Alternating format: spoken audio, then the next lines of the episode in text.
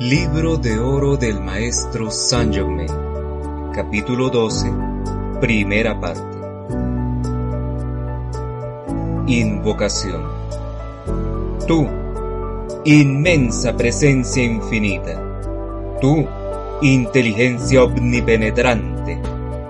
Tu amor, sabiduría y poder gobiernan todas las cosas tu divina justicia está siempre actuando en las vidas y mundos de los que te miran con constante determinación. Te alabamos y agradecemos porque tú eres el principal poder e inteligencia gobernante, dirigiendo todas las cosas. Te alabamos y te agradecemos porque en nuestro mundo tú eres el poder invencible, por siempre sostenido. Te damos gracias Dios siempre encuentra la manera de ayudar a aquellos corazones que llegan a Él. Las experiencias resultantes de los aparentes misterios de la vida, cuando son bien comprendidas, son bendiciones disfrazadas, ya que cualquier experiencia que nos hace volvernos hacia la única presencia yo soy, Dios en acción, nos habrá servido de maravilloso propósito y bendición. Las situaciones desafortunadas se producen porque las personas se ponen siempre a buscar en los orígenes externos su existencia, la inspiración y también el amor, que no es sino la presencia suprema y su poder en el universo. No importa cuáles sean las condiciones a las que tengamos que enfrentarnos, no debemos perder la idea de que el amor es el eje del universo sobre el cual todo gira. Esto no significa que tengamos que amar la inarmonía, la discordia o alguna otra cosa que no se parezca al Cristo, pero sí podemos amar a Dios en acción, a la presencia yo soy en todas partes, pues lo opuesto al odio es el amor y nadie puede odiar sin haber amado profundamente primero. Cada ser humano es un poder y debe ser el principio gobernante de su vida y su mundo.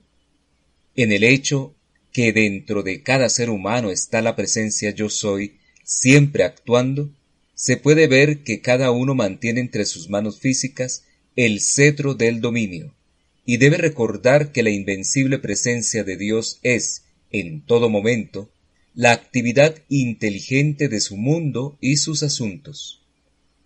Esto mantiene su atención alejada de la apariencia exterior, que jamás contiene la verdad, a menos que sea iluminada por la presencia yo soy.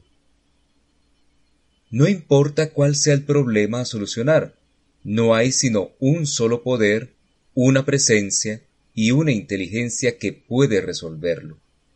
Este es el reconocimiento de la presencia de Dios, contra lo cual no puede interferir ninguna actividad exterior a menos que la atención se separe consciente o inconscientemente de este reconocimiento y aceptación del poder supremo de Dios.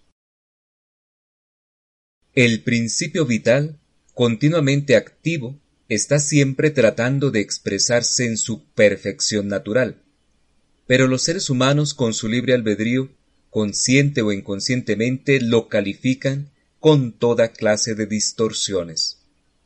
El individuo que mantiene su atención firme en la presencia yo soy, en Dios y con Dios, se convierte en un poder invencible que ninguna manifestación humana puede derrumbar.